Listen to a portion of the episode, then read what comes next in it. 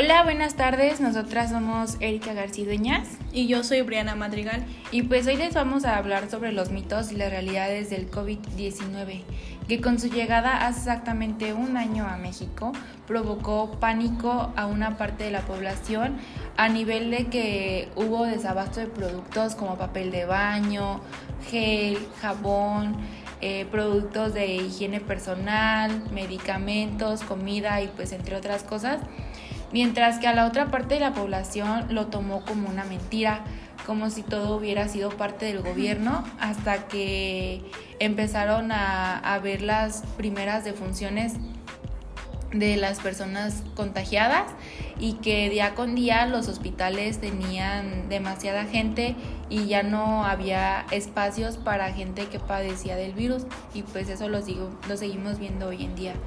Hace, hace un año fue todo un caos aquí en México. La gente comenzó a especular varios factores de cura o de menos riesgo de contagiarse, como por ejemplo que el calor disminuía la vida del virus o que al consumir ajo se podría proteger de una cierta manera el contagio. Sin embargo, estos mitos son desmentidos, ya que el virus puede sobrevivir a cualquier clima, ya sea frío, cálido o muy caliente, aunque con el clima frío es probable que se pueda contraer más fácil y sobre el ajo es mentira. Pues sí, aunque también se comenta que hay una forma de reducir los síntomas al utilizar el enjuague bucal de diferentes marcas como el Colgate, Unilever y pues entre otras. Eh, esto ya estando contagiado y el motivo por el cual los síntomas disminuyen es porque el enjuague bucal contiene cloruro de cetilpiridino, que es un ingrediente que usan principalmente los dentistas por su efecto antibacteriano. Y pues al parecer esto ha sido comprobado con pacientes que han estado hospitalizados y su recuperación ha sido más rápida. Ah, no, pues está muy bien eso del enjuague bucal. Ajá, del enjuague bucal. Hablando sobre, sobre este tema de sustancias que contienen distintos productos, la gente empezó a creer que el dióxido de cloro es una cura para el COVID-19, pero la, la, realidad es que no, porque empezando de que es un gas diluido en agua con poder oxidante y es principal, principalmente utilizado como desinfectante y blanqueador en, en industrias textiles y de madera.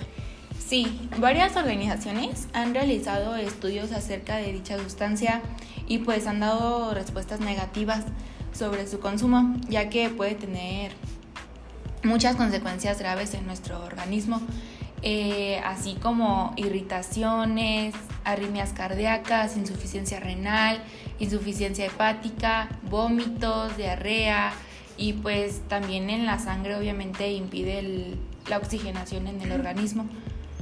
Esto podría estar eh, prohibido para el consumo, pero pues no está, ya que en un cierto porcentaje de la población esto ha tenido ah, resultados positivos. En cambio, aún así no se considera como un medicamento. Por otra parte, tenemos un mito muy sonado en la población y ese sobre el, sobre el termómetro de infrarrojo. Eh, la, la población decía que producía radiación al tomarte la temperatura y que causaba la muerte de las neuronas o provocaba daños cerebrales. Obviamente esto es 100% falso, ya que su única función es tomar la temperatura más rápida y eficiente.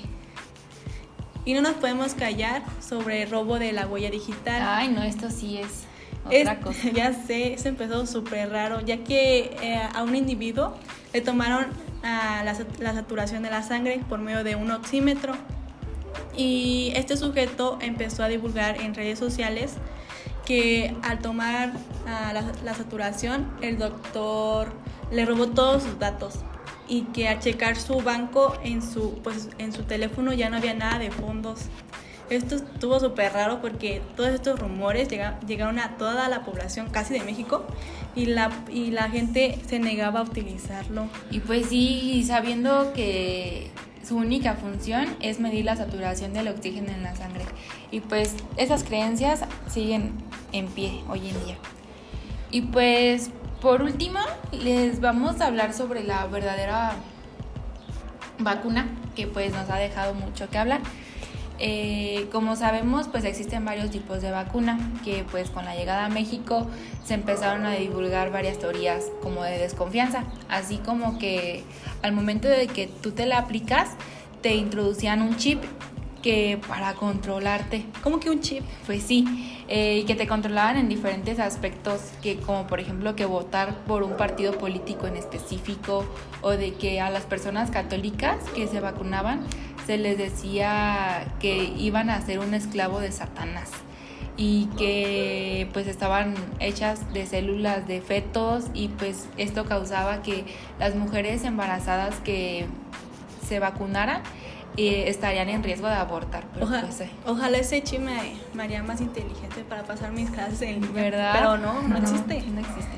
Bueno, bueno, esto, esta información que les hemos dado nos deja como experiencia que no debemos de creer en los rumores que la gente hace y es mejor investigar en fuentes confiables. Como dicen por ahí, es más fácil creer en teorías conspirativas que en las científicas, ¿verdad? Pues sí, y bueno, pues esto ya ha sido todo por nuestra parte. Espero que les haya gustado y nos vemos en la próxima. Adiós. Bye.